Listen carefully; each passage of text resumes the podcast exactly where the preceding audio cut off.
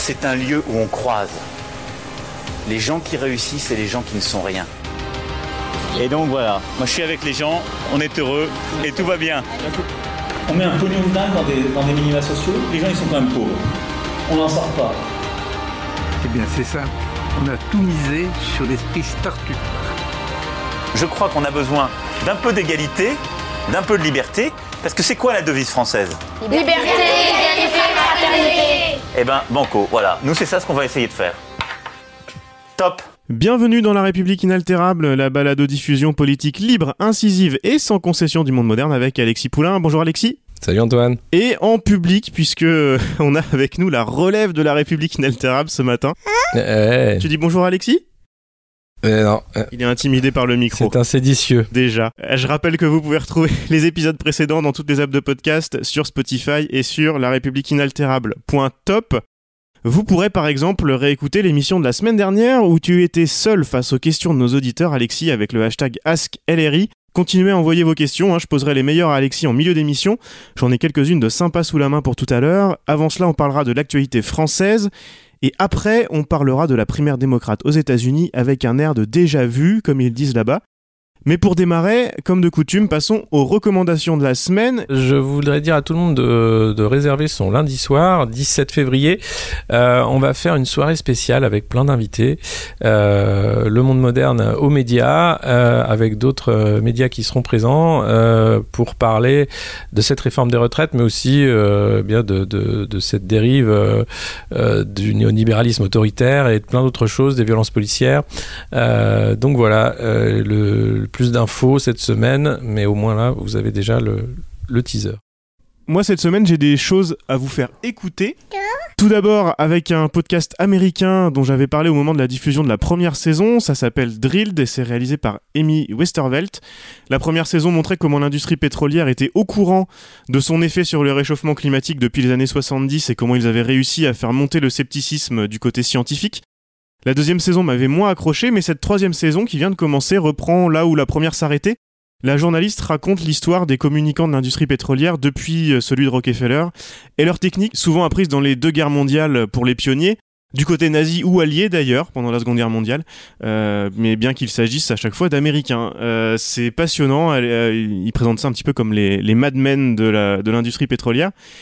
Et puis deux épisodes des Pieds sur Terre sur France Culture à écouter cette semaine. C'est l'émission référence pour tous les podcasteurs disruptifs de la Startup Nation qui font un peu la même chose maintenant, mais en podcast, hein, ça change tout, alors que France Culture fait ça depuis très très longtemps. Euh, les derniers épisodes montrent aussi que la patte d'un vrai auteur radio, bah, ça change tout. Désolé pour les podcasteurs disruptifs de la Startup Nation qui n'ont pas forcément grand chose à raconter. Euh, tout d'abord, lundi, un reportage poignant sur le décès de Zineb Redouane à Marseille. Je sais pas si tu as eu le temps de l'écouter, Alexis, euh, avec les témoignages de sa famille notamment. Euh, c'est réalisé par Olivier Minot qui fait Dépêche sur Arte Radio, qui est toujours top. Euh, là, forcément, c'est très différent. Non, je suis pas eu d'écoutant, mais c'est vrai que ce qui fait est très bien. Et enfin, un épisode sur l'influence des opérateurs privés chez Pôle emploi, avec euh, une opération de com de Google maquillée en rendez-vous collectif Pôle emploi comme point de départ. C'est assez déprimant, mais en même temps, euh, ça explique beaucoup de choses sur ce qui se passe euh, en ce moment. Alors, ça évidemment euh, chez Pôle emploi, mais un peu chez tous les services publics. Un épisode de Rémi Dibowski doit, à qui l'on doit l'excellente série Ma fille sous influence. Donc, comme d'habitude, toutes les références sont dans les notes de cet épisode. La transition est toute trouvée, Alexis, avec la situation actuelle en France et ce roi qui est nu mais qui tient par la force. On a déjà un peu tout dit là-dessus. Malheureusement, ça tourne en rond. Il ne semble pas y avoir de réaction pour l'instant dans le grand public, même si ça craque de plus en plus dans certains médias mainstream qui ont de plus en plus de mal à éluder le sujet. Encore des vidéos assez folles d'interpellation ce week-end, des gendarmes dans les lycées pour faire passer les épreuves du bac pendant que le ministre de l'Éducation euh, se reconvertit en ministre de la vérité sur tous les plateaux et toutes les ondes en disant que tout va bien pour sa réforme fantastique que tout le pays attendait avec impatience. Bon, bref, une semaine de plus en Macronie. Oui, c'est ça. Alors, c'est euh, attention. Hein, les... Après, il y a même euh, des, des, médias qui font du, fact-checking pour dire que tout ça est normal, que la police continue de faire un excellent travail, qu'il n'y a pas de problème. Mais on sent évi- évidemment que euh, de plus en plus euh, le, le doute s'installe quant à Emmanuel Macron et sa capacité euh, de gérer un pays et pire encore d'être réélu en 2022 euh, dans la majorité. Je pense que ça commence un peu à, à flipper. Il y, a, de plus en plus de défections, vous avez remarqué, de députés en marche qui sont déçus, qui partent et puis qui se disent que si on continue comme ça, de toute façon en 2022, euh, c'est plié, et ce sera tout sauf Macron et il y a de fortes chances que dans ce cadre-là, ce soit euh, Marine Le Pen qui en, en poche le, le, pactole.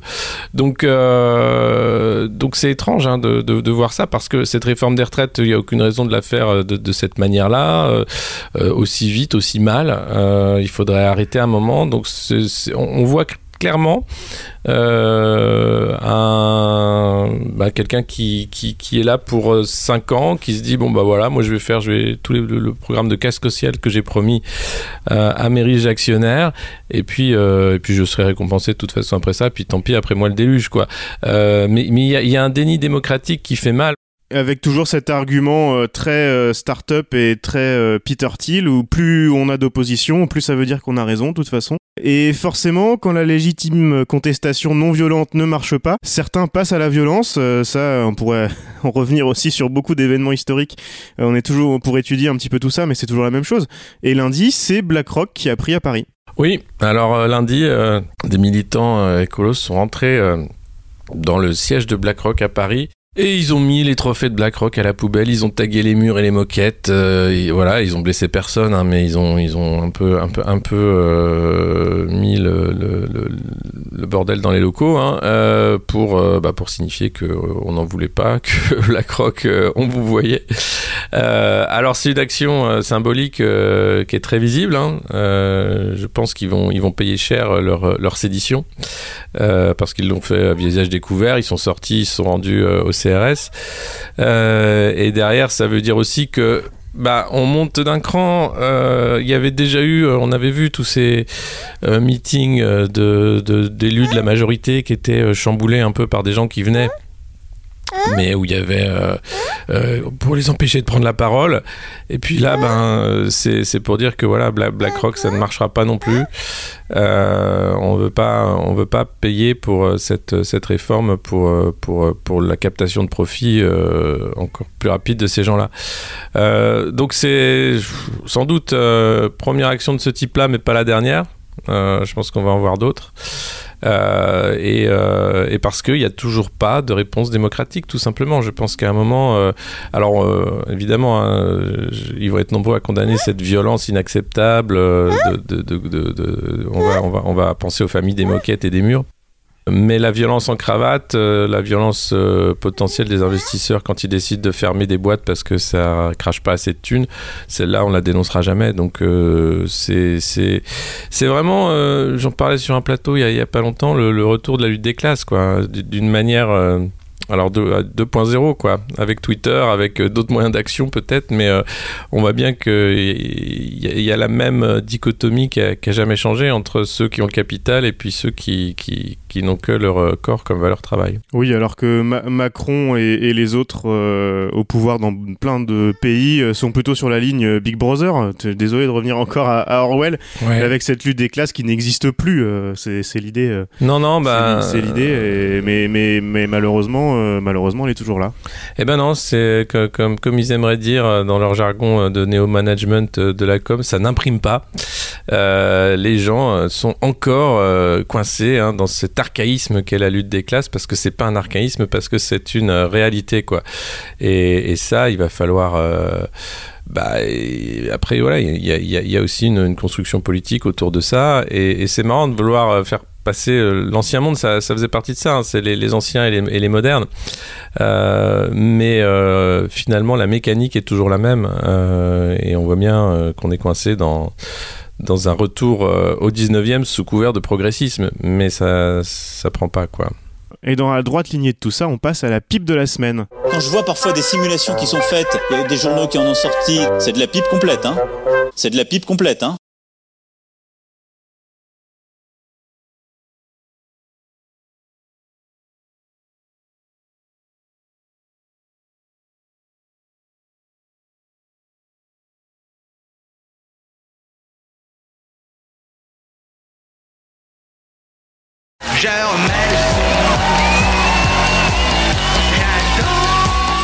Le débat en commission à l'Assemblée sur la réforme des retraites qui tourne à l'absurde, digne de l'univers de Philippe Catherine. J'ai repris cet euh, extrait parce que c'est le député de la France Insoumise, Adrien Quatennens, qui l'avait utilisé pour expliquer que les macronistes en commission coupaient le son.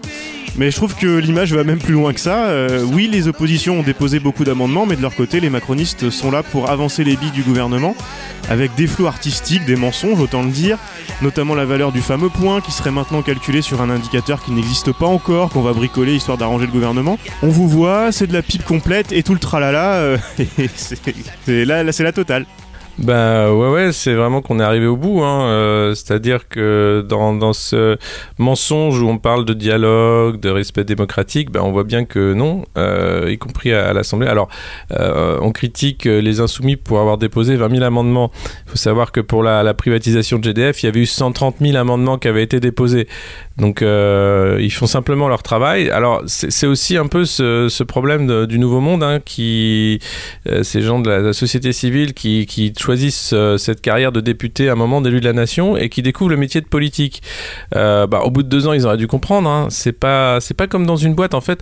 Une entreprise, c'est foncièrement antidémocratique. Euh, vous avez très peu de, de délibération, de choix, de vote. Hein, c'est à part au Comex, c'est quelques gens qui décident de tout et puis après c'est marche ou crève.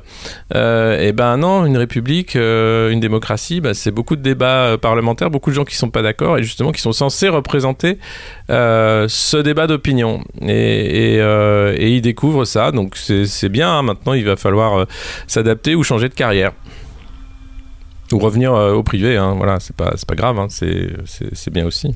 On a vu notamment cette, vidéo sur France 2 d'un ancien député des Bouches-du-Rhône qui, est parti il y a un an, parce que ça commence à se fissurer aussi, le, groupe En Marche est de moins en moins nombreux, qui expliquait que de toute façon, alors ce qu'on savait déjà, mais de, venant de quelqu'un de l'intérieur qui l'explique, euh, c'est toujours plus intéressant, euh, qui expliquait qu'il y avait une vingtaine de personnes euh, non élues entre les députés, entre le groupe et le président de la République, et que c'est ces gens-là, c'était des technocrates qui passaient les éléments de langage, euh, les projets de loi, les amendements, tout ce que tu veux, et qui donnaient les consignes. Ouais, ouais, il parlait de, cabinet noir même.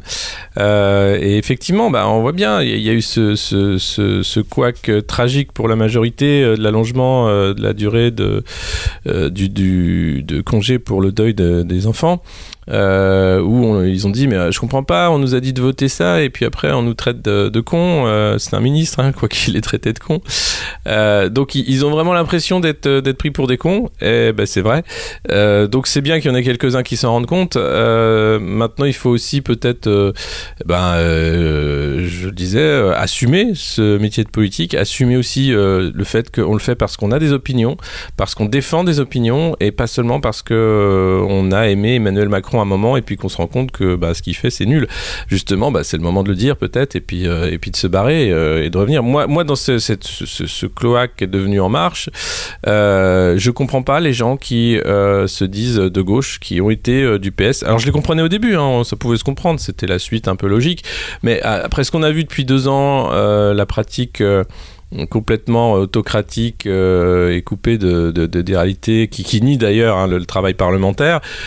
Si on est un, un député euh, qui vient de, de- du PS ou de la gauche, on n'a plus rien à faire chez En Marche. Sauf si on est tombé dans le culte comme Sibet, euh, NDI, qui était euh, PS, je crois, avant. Euh, on va en parler après, mais... Oui, alors non, elle, parce que il y, y a le culte et puis il y a la baronnie. Il y a le fait aussi après de, de, de, de- de dépendre aussi d'un système de, rente. Euh, voilà, une fois qu'on est monté très haut dans le système, c'est comme une secte. Hein. Vous êtes content, vous, vous prenez le truc, mais mais euh, il y a un truc qui, qui, qui ne marche plus, je crois. C'est compliqué. D'ailleurs, Emmanuel Macron euh, a pas décidé de reprendre la parole sur ce débat des retraites. On voit bien, c'est l'enlisement qui est plutôt euh, joué avant euh, et après les municipales. Et je pense qu'on verra des changements euh, après les municipales, euh, où là, il y aura peut-être un- une, redistribution des cartes euh, au niveau gouvernemental, mais aussi au niveau de l'Assemblée. Alors, un des barons, euh, c'est aussi euh, Sylvain Maillard, euh, porte-parole des députés La République En Marche. Je voulais en, en parler aussi euh, deux secondes parce que c'est assez drôle. Euh, ils sont dans la com, euh, uniquement dans la com. Il y a eu cette, cette intervention d'un ancien député dont je parlais tout à l'heure des Bouches-du-Rhône dans le journal de France 2. Il y a eu le fait que toutes les oppositions leur ont mis le nez un peu dans leur caca avec les, la réforme des retraites et les amendements qu'ils déposaient ou qui enfin, que des trucs ni fait ni à faire, mais c'est pas, c'est pas de l'opposition pure et dure. C'est, c'est, c'est nul, c'est juste nul. Et, et du coup, ils ont publié cette photo en début de semaine en disant qu'ils étaient. Mais non, non, non, euh, ils lisaient bien tout et ils travaillaient. Euh, C'était des staccanovistes, hein, c'est le terme utilisé. Alors on pourra repasser sur l'utilisation de ce terme-là déjà. Euh, avec cette photo où ils sont, ah, ils sont durs au travail. Hein. Euh, la députée au premier rang, euh, on voit son écran d'ordinateur portable, elle est sur Twitter. Et puis les autres, euh, je sais pas, ils ont tous le nez sur leur téléphone. Alors je sais pas, qu'est-ce qu'ils font Ils sont sur Twitter aussi. euh, ils jouent à Candy Crush. je sais pas. Je, sais pas, c'est j'ai- J'avais légendé en disant euh, on a une photo de la team riposte Twitter au cœur de l'Assemblée de LREM. Parce que c'est vrai que c'était un choix étrange de photo. Euh, mais j'imagine que c'est le nouveau monde, hein, c'est le côté multitâche, euh, on est capable de faire plusieurs choses, euh, voilà. Mais, euh, et- et- évidemment, assez, assez étrange, assez étrange. Et puis un rebondissement lundi avec le groupe PS euh, quand même qui demande la tenue d'une commission parlementaire sur notamment sur l'étude d'impact euh, pipotée. Est-ce qu'on peut s'attendre à quelque chose euh, à ton avis de ce côté-là Euh, Peut-être des auditions, euh, des, des choses comme ça? Oui, alors c'est marrant parce que c'est- un, un choix stratégique comme celui des, des 19 000 amendements. Ça fait que là, on a des députés très malins qui utilisent euh, bah, tout ce qu'ils peuvent d'outils parlementaires pour, bah, pour Le peu qu'il reste. le peu qu'il reste pour animer le débat. Donc on espère qu'effectivement on va avoir euh, euh, des auditions. Ce serait peut-être bien d'avoir une audition de, Jean-Paul Delevoye, lui demander ce qu'il a fait pendant deux ans, parce que c'est deux ans de, de négociations pour arriver à un plan génial, pour arriver à ça. Euh, bah, est-ce, que Jean-Paul Delevoye a fait son taf? On est en droit de se le demander, donc ce serait bien de l'écouter, de savoir ce qu'il a à dire. Euh, et puis, euh, et puis, euh, et puis voilà, il y a, y a, enfin, c'est vraiment, voilà, le- le- la lutte pied à pied sur cette réforme qui, encore une fois, est, extrêmement impréparée. C'est-à-dire qu'à chaque question, la réponse euh, est on verra plus tard, ou euh, faites-nous confiance, ou euh, ah oui, mais ça on verra avec l'INSEE. Vous savez, c'est pour le point, alors que on entend d'autres choses sur les plateaux de la part des ministres et des porte-paroles. Donc c'est extrêmement inquiétant, et évidemment qu'à un moment, il va falloir siffler la fin de la récré, quoi. Je pense c'est un peu ça. Une des surveillantes de la récré, euh, Sibeth Ndiaye, on en parlait tout à l'heure. On passe tout de suite à Ascaleri. Aujourd'hui, j'ai quatre questions auxquelles je vais répondre. J'ai toujours été euh, tirée au sort. Je préfère préciser, il y en a qui viennent de Twitter, il y en a qui viennent de Facebook, et parfois il y en a même qui viennent d'Instagram. Et vous êtes toujours nombreux à nous poser des questions sur le hashtag Ascaleri sur Twitter, euh, des questions que je te soumets Alexis. Euh, une première question de Jean Voyage. Euh, Une solution de type réformiste pour résoudre les problèmes politiques actuels est-elle encore possible? Ou alors une solution de type tabula rasa ne lui est-elle pas devenue préférable? Qu'est-ce que tu en penses? Bah, ça dépend de ce qu'on entend euh, réformiste ou tabula rasa. C'est, c'est-à-dire euh, aujourd'hui, le, progressisme porté par Emmanuel Macron aura du mal à convaincre en, en 2022 si, on continue comme ça. Donc effectivement, la tabula rasa, qu'est-ce que c'est Euh, C'est de dire bon ben, euh, on a vu euh, les limites de la Ve République. il va falloir passer à, un autre système qui assure l'équilibre des pouvoirs, qui assure aussi une indépendance du législatif, parce que c'est là où on fait les lois. Donc faire quelque chose de, de cet ordre-là. Donc est-ce qu'il y aura un, un candidat ou des candidats qui vont porter ça euh, en 2022 Et puis il faut voir qu'après les municipales, ça y est, les, les, camps, les, stratégies, euh, les, les présidentielles vont commencer. Donc tout ça va aller très vite. Donc euh, c'est, ça va, rapidement, on va savoir euh, qui, qui se situe où et quels sont les, choix sur, sur la table. Mais euh, évi- évidemment, euh, Emmanuel Macron et sa pratique de, des institutions ont montré l'extrême faiblesse des contre-pouvoirs, l'extrême limite de, de cette Cinquième République faite par De Gaulle que Mitterrand appelait le coup d'État permanent. Et on le voit bien, ce principe d'ordonnance, de 49.3, enfin tout, tout est fait pour... pour que l'exécutif décide euh, et, passe outre le, fait législatif. Donc, euh, alors, alors que le discours et la demande est plus de démocratie directe, plus de démocratie, plus de moins de verticalité. Donc, je pense que là, on a on a affaire à, effectivement une vraie question sur le changement de la façon de la pratique du pouvoir en France. Alors il y a 22 DD22 qui nous a posé pas mal de questions aussi sur le Ask LRI. Pourquoi Benalla n'est-il pas en tôle? Bon, par exemple. Euh, c'est pas celle-là que je voulais te poser. euh, il demande les noms des personnes du cabinet noir dont on parlait qui dirigent et détruisent la France en toute impunité et en toute illégalité. Alors c'est un peu le principe du cabinet noir, euh, ça doit être un peu compliqué. Ouais, Est-ce que tu as des infos? J'ai pas de nom, mais j'imagine qu'il y a Alexis Kohler, euh, qui est quand même le grand Manitou de l'Elysée, hein, qui est un des derniers conseillers qui, qui reste influent et, qui sait de quoi il parle.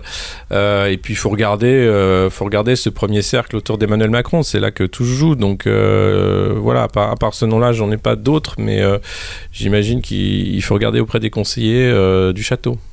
Et puis une dernière question de Lucky59130. Pourrait-il y avoir dans le futur un parti des députés La République inaltérable? Euh, bah, tout est possible, hein, tout est possible. Après, euh, faire campagne, c'est quand même un sacré truc. Et puis, il faudrait, euh, faudrait euh, un parti, ça veut dire un programme aussi, ça veut dire des idées. Euh, donc, euh, mais, mais pourquoi pas Pourquoi pas On passe euh, tout de suite au On vous voit de la semaine.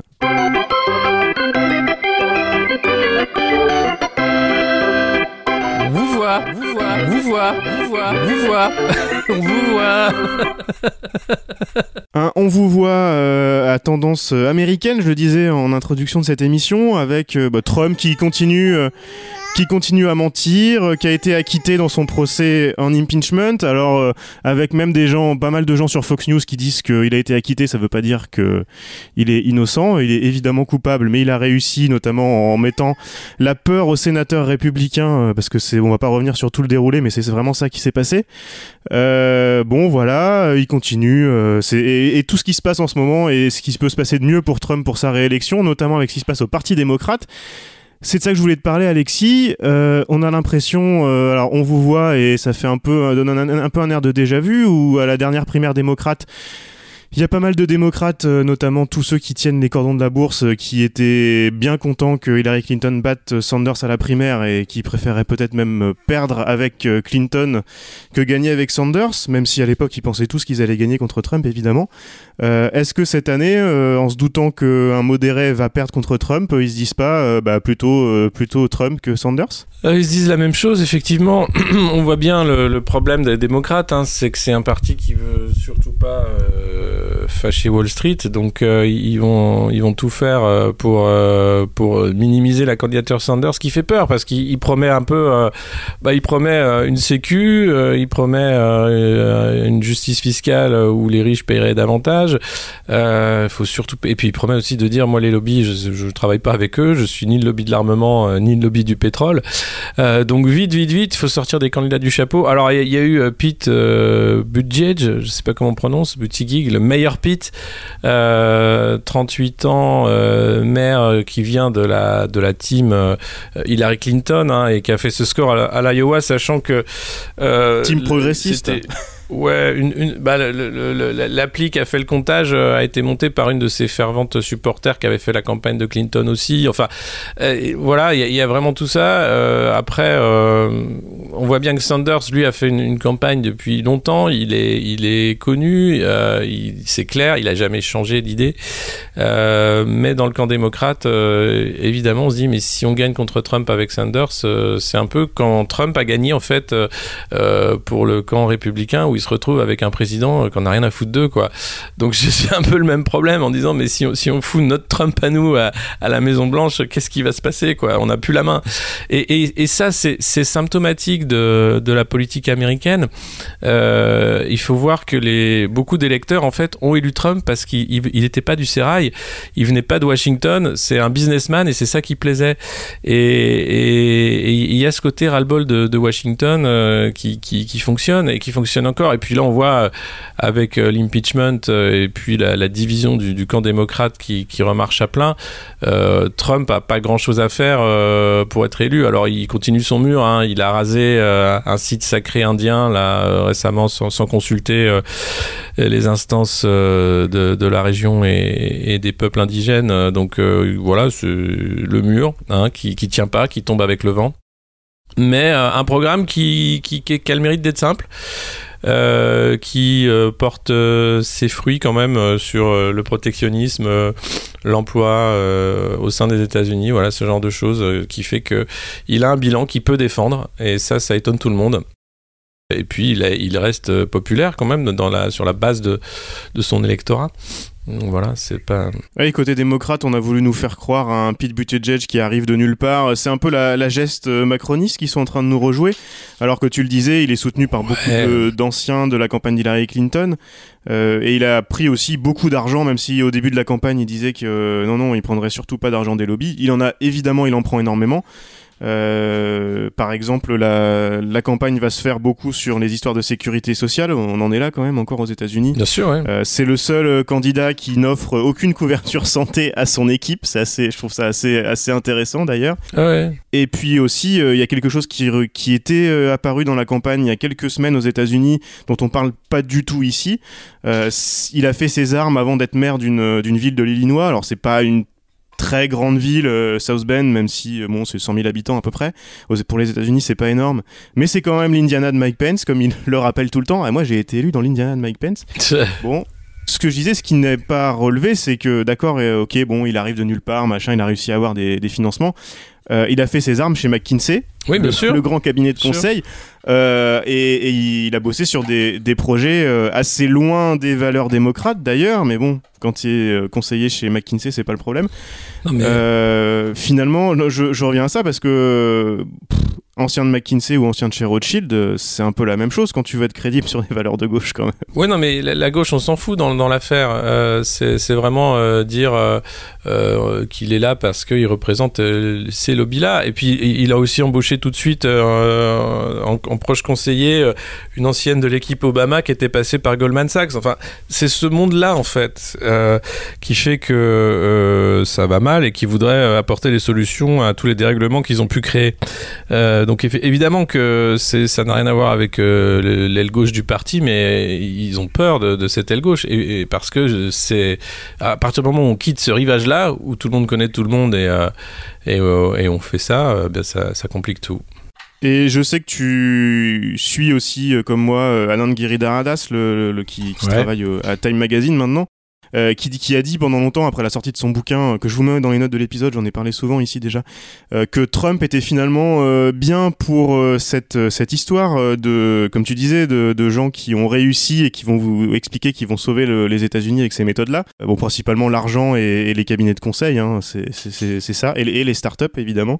Et Alain Guiridaradas disait que Trump donc était, était un bien pour ça parce que les gens allaient se rendre compte que bah, ça marchait pas, qu'ils l'ont élu parce qu'il disait euh, moi j'ai réussi dans les affaires, on va mettre, on va utiliser les mêmes euh, les mêmes outils et on va sortir le pays d'où il est. Je pense que Guiridaradas s'est planté là-dessus parce que Trump risque d'être réélu. Et en plus, en face, Mike Bloomberg est en train de, euh, prendre du poids chez les démocrates, alors que c'est juste un, républicain plein de thunes qui se présente à la primaire démocrate, soi-disant pour battre Trump, mais euh, qui est en train de, s'acheter une, crédibilité à coût de, centaines de millions de dollars euh, dans de la pub et dans, de la pub de la pub Facebook, quoi. Bah oui, c'est bien, bien le problème de, ce système en fait où la, la, démocratie est soluble dans la plutocratie. C'est l'argent qui fait la loi et, derrière on peut pas faire grand chose. C'est-à-dire que s'il décide euh, de payer ses pubs et si ça suit derrière sans, sans, sans que les médias dénoncent, sans que justement il y ait ces contre-pouvoirs pour dire mais attendez vous vous faites complètement avoir, il y a de la manipulation. Alors que la manipulation elle se fait pas seule. Hein. Euh, on peut acheter un paquet de pubs mais derrière il faut euh, il faut que les gens acceptent ce système-là. Donc tant que le système est accepté, il n'y a pas de raison de ne pas, de pas jouer avec. C'est exactement comme l'optimisation fiscale. On dit, ah, c'est peut-être pas forcément moral, mais c'est légal. Bah là, vous avez un système qui est pas forcément euh, moral, mais qui est légal. C'est la même chose. Donc, si vous voulez acheter euh, une campagne, vous pouvez acheter une campagne. Si vous voulez acheter de la pub sur Facebook et post poster des fake news, euh, Facebook vous l'autorise. Et il ne, lutte pas contre les, fake news. Donc voilà, c'est ce système-là, en fait, qu'il qu faut. C'est bien pour ça qu'on parle de système.